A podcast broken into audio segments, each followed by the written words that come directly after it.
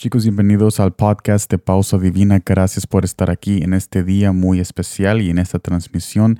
Gracias por acompañarme porque en este día estaremos conociendo a Jesús de una manera íntima y sencilla. Yo te invito también a nuestros videos que ponemos cada jueves en YouTube y en Facebook. A cada jueves hay un nuevo mensaje donde ahí también estamos hablando de Jesús y conociéndolo de una manera íntima y sencilla. Gracias por estar aquí. En este día estaremos viendo Éxodo capítulo 2, versículo 3 al 6, que me dice de esta manera, pero no pudiendo ocultarle más tiempo, tomó una arquilla de juncos y la calafateó con asfalto y brea y colocó en ella al niño, o sea, a Moisés, porque este pasaje habla de Moisés y su comienzo cuando era niño, y lo puso en un carrizal a la orilla del río y una hermana suya se puso a lo lejos para ver lo que le acontecería. Y la hija de Faraón descendió a lavarse al río, y paseándose sus doncellas por la ribera del río, vio ella la arquilla en, la, en el carizal, y envió una criada suya a que la tomase. Y cuando la abrió, vio al niño, y he aquí que el niño lloraba. Y teniendo compasión de él, dijo, de los niños de los hebreos es este. Primer punto, por alguna razón tú y yo estamos vivos y no solamente estamos vivos, pero seguimos vivos. O sea, hay una razón por qué tú y yo estamos vivos en este planeta y en este día, en este día que Dios ha creado. Jesús ha venido protegiendo tu vida y mi vida desde el día que nacimos en este planeta. Y si nos ponemos a pensar, ya que tú y yo nos gusta pensar bastante y sobrepensar las cosas, pensemos en esto. Pudiéramos habido sido abortados o quizás dejados abandonados en algún lugar para morir. Pero Jesús, tal como cuidó a Moisés en este pasaje, nos ha venido cuidando desde ese punto, desde ese comienzo, y no se dio por vencido en cuidarnos, no para darnos un recibo o para reclamarnos de que nos ha venido cuidando todo este tiempo.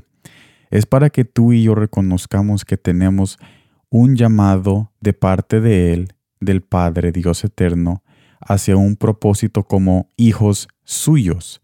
No es para Él darnos un recibo y reclamarnos, es para que tú y yo en este punto de nuestras vidas reconozcamos que tenemos un propósito muy maravilloso y especial y es importante comenzar este llamado lo más pronto posible porque es nuestro destino cumplir esas cosas que Él quiere que nosotros cumplamos.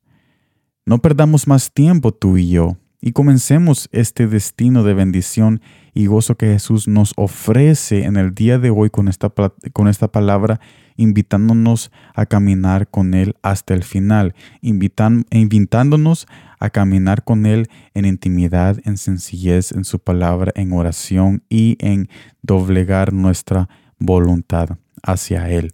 En resumen, para este mensaje titulado Por una razón, por una razón estamos vivos, por una razón estamos vivos y por una razón vemos que Moisés fue cuidado porque después él libró un pueblo que ahora conocemos como Israel. Así que por una razón tú y yo estamos vivos desde este punto y fuimos cuidados de parte de la presencia de Jesús aun cuando no sabíamos nada acerca de Él. Y ahora tenemos la oportunidad de reconocer de que hay un Jesús, hay un Dios que nos está ofreciendo un destino y que la razón por que Él nos ha venido cuidando no es para darnos un recibo en reclamo, sino que es para que nosotros lo conozcamos a Él y descubramos que fuimos creados para algo muy especial y muy grande. Este mensaje es una invitación es una invitación para reconocer de que nosotros por una razón estamos en este planeta y que si tú y yo nos gusta preguntarnos